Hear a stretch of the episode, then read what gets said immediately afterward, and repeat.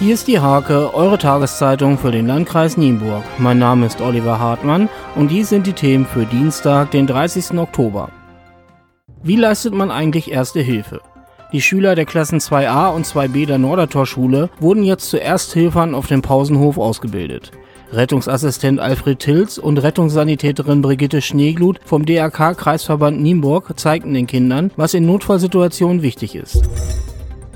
Die jährliche Flickschusterei in Rosen hat ein Ende. Der Triftweg, Kleischweg und der Weg am Windrad sind für 328.000 Euro endlich ausgebaut worden. Am Montag wurde die insgesamt 2,8 Kilometer lange und 3 Meter breite Strecke offiziell übergeben.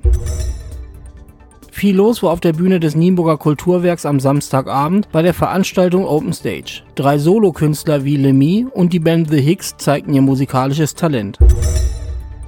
Seit 2002 besuchen die Halloween-Frauen einmal im Jahr jedes der 64 Häuser in Höfen. In den ersten beiden Jahren mussten sie immer wieder erklären, was es mit den Verkleidungen auf sich hat und wofür sie sammeln. Mittlerweile wissen die Höfner Bescheid und warten schon auf die schaurigen Schönheiten. Zum Sport.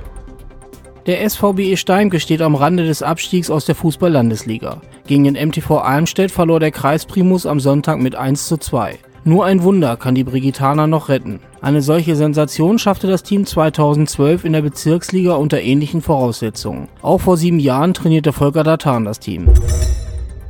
In der Fußball-Landesliga der Frauen konnten beide Kreisteams ihre kürzlichen Spiele gewinnen. Der SBV Erichshagen bezwang daheim den SC Hemming Westerfeld mit 4 zu 2. Die SG Schamalow siegte beim SC Deckbergen Schaumburg mit 2 zu 1 und bleibt mit Spitzenreiter HSC Hannover punktgleich.